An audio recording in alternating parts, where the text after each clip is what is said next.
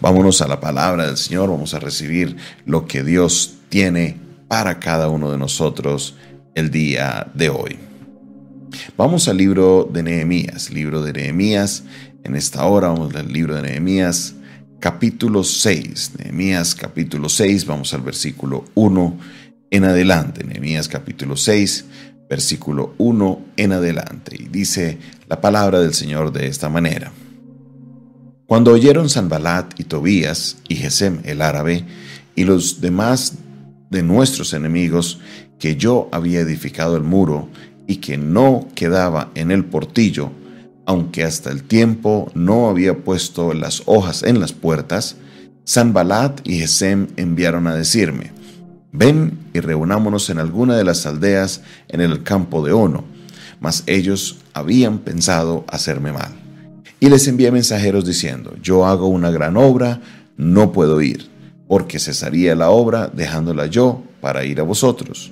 Y enviaron a mí con el mismo asunto hasta cuatro veces, y yo le respondí de la misma manera. Entonces Sanbalat envió a mí su criado para decir lo mismo por quinta vez, con una carta abierta en su mano, en la cual estaba escrito, se ha oído entre las naciones y Gasmu lo que dice tú y los judíos pensáis, perdón, lo, y Gasmu lo dice, que tú y los judíos pensáis rebelaros y que por eso edificas tú el muro, con la mira, según estas palabras, de tú ser rey, y que has puesto profetas que proclamen acerca de ti en Jerusalén diciendo, hay rey en Judá. Y ahora serán oídas del rey tales palabras. Ven por tanto y consultemos juntos. Entonces envié yo a decirle, no hay tal cosa como dices, sino que de tu corazón lo inventas porque ellos no se amedrentaban diciendo, se debilitarán las manos de ellos en la obra y no será terminada. Ahora pues, oh Dios, fortalece tú mis manos. Vine luego a casa de Semaías, el cual me dijo, reunámonos en la casa de Dios dentro del templo, cerremos las puertas del templo, porque vienen para matarte. Sí, esta noche vendrán para matarte. Entonces dije, un hombre como yo ha de huir, ¿y quién que fuera como yo, entraría al templo para salvarse la vida, no entraré. Y entendí que Dios no lo había enviado, sino que hablaba aquella profecía contra mí porque Tobías y Zambalat lo habían sobornado, porque fue sobornado para hacerme temer así y que pecase y le sirviera del mal nombre con que fuera yo infamado. Acuérdate, Dios mío, de San Tobías y de Zambalat, conforme a estas cosas que hicieron, también acuérdate de Noadías profetiza y de los profetas que procuraban infundirme miedo. Amén.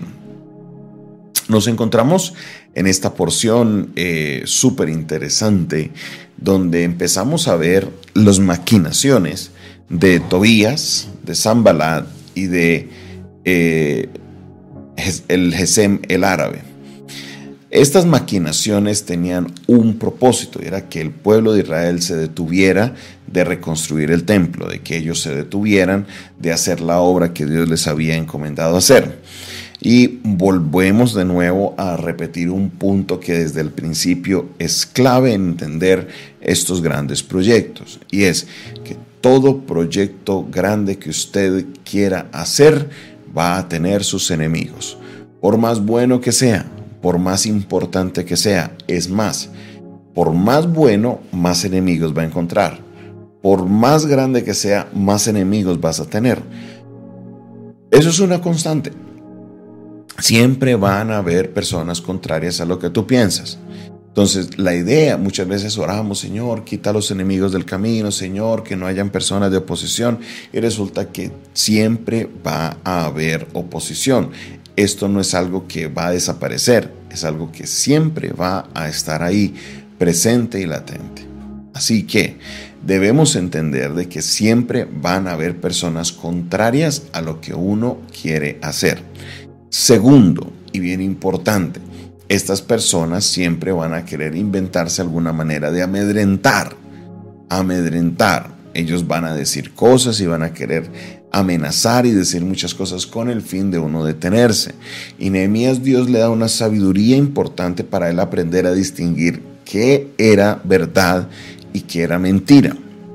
Cómo él podía entender qué era lo que realmente le estaban diciendo y qué era lo que realmente estaban inventando para que él cayera en una trampa. Entonces lo primero que él ve es que le insisten cinco veces que dicen lo, que le mandaban a decir, ¿no? Es que afuera están diciendo que usted lo que quiere es volverse rey y que estás construyendo el muro es simplemente para rebelarte contra el pueblo persa y esto le va a llegar al rey. Ahora, a Nehemías le afectaba mucho esto. ¿Por qué? Porque recuerde que Nehemías era copero del rey y se le iban a llevar esos chismes o esos bochinches a quien es su jefe todavía porque él no había dejado de ser copero del rey. Él estaba ya como gobernador con una licencia de parte del rey. Entonces esto a él le, iba a afectar algo y por esa razón lo atacan por ese lado. Pero ¿qué entiende él de que lo que querían era sacarlo a esos campos para matarlo, para hacerle daño? Entonces él le repetía veces, le dijo que no, que no y que no, hasta que otro le mandó a su propio siervo con una carta y también le dijo que no. Por otro lado se acerca el sacerdote y como vamos a ver más adelante, este sacerdote o la familia del sacerdote emparentaría con la familia de Tobías y Tobías hasta terminaría viviendo dentro del templo, que algo que a Nehemías lo pone a volar. ¿Por qué? Porque Tobías era enemigo de la obra que él iba a hacer estando dentro del templo. Entonces, Aquí vemos cómo empiezan a, maquinar esto. Y un sacerdote del templo dice, venga, ¿por qué no se esconde en el, en el templo? Si usted lo van a matar, vea, yo escuché que usted lo van a matar hoy, escóndase en el templo. Y entonces Nehemías seguro lo pensó, meditó y dijo, ¿yo qué hago? ¿Cómo me muevo? Y el Señor le dio la paz y la tranquilidad y el hombre dijo, ¿sabe qué? Cuento, puro cuento entonces me van a encerrar en el templo y van a querer hacer daño allá, tampoco me voy a encerrar en el templo. ¿Quién soy yo para estar en el templo escondido? ¿Y quién soy yo por, para causar semejante problema al templo? No, no, no, no, no, no, no. Líbrame Dios de esto. Líbrame Señor de esto. Sabiduría. Sabiduría. Nehemías estaba desarrollando un nivel de sabiduría porque su vida corría peligro. Los enemigos estaban utilizando cualquier tipo de estrategia para que el muro no llegara a cumplirse. Pero Nehemías entendió lo que estaba haciendo y no se dejó amedrantar. Nehemías entendió y siguió trabajando en la obra. Aquí yo creo que es donde llega muy, muy, muy pendiente lo que nosotros debemos aprender el día de hoy no solamente van a haber personas contrarias, no solamente van a haber personas enemigas de lo que tú estás haciendo, sino que debes aprender a manejar y entender este tipo de situaciones. Las personas van a hablar y van a decir y van a inventar y van a colocar palabras en tu boca, van a colocar trabas para que puedas detenerte de lo que Dios está colocando en tu corazón, pero tú debes tener claro que el proyecto, si Dios te lo entregó y Dios quiere que tú lo hagas, debes sacarlo adelante.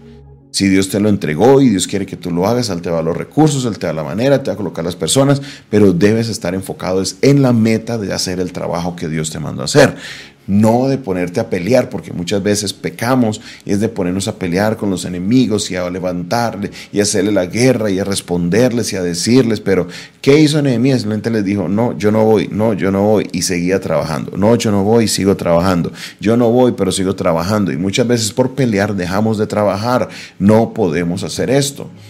Si dejamos de trabajar, la obra se va a detener. Si dejamos de trabajar, la obra va, a frenarse y cuando frena, se retrocede siempre. Entonces no podemos caer en esta trampa. Debemos entender que como sea, hay que seguir trabajando. Que si usted le va a responder a, a un enemigo, respóndale, pero siga trabajando. No deje de trabajar porque la obra que Dios nos ha encomendado debe seguir adelante. Si es por tu familia, sigue trabajando en ello. Si es por tus hijos, sigue trabajando en ello. Si es por una obra, por una iglesia, sigue trabajando en ella. Si es por una empresa, sigue trabajando en ella. Responde al enemigo, pero sigue trabajando en ella. Responde a los contrarios, pero sigue trabajando en ella. Siempre van a haber contrarios, siempre te van a querer detener, pero para adelante que el Señor está contigo y Él te dará la victoria.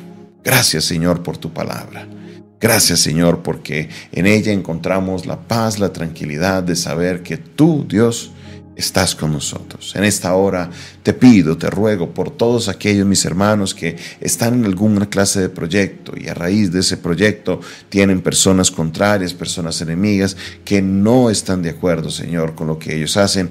Pero tú, Señor, nos has ayudado, tú, Señor, has abierto camino, tú, Señor, nos ha dado el recurso, porque sabemos que si tú estás con nosotros, no habrá quien esté contra nosotros. Dios, ayúdanos, danos sabiduría para avanzar y llegar a la victoria. En el nombre de Jesús, amén, amén y amén.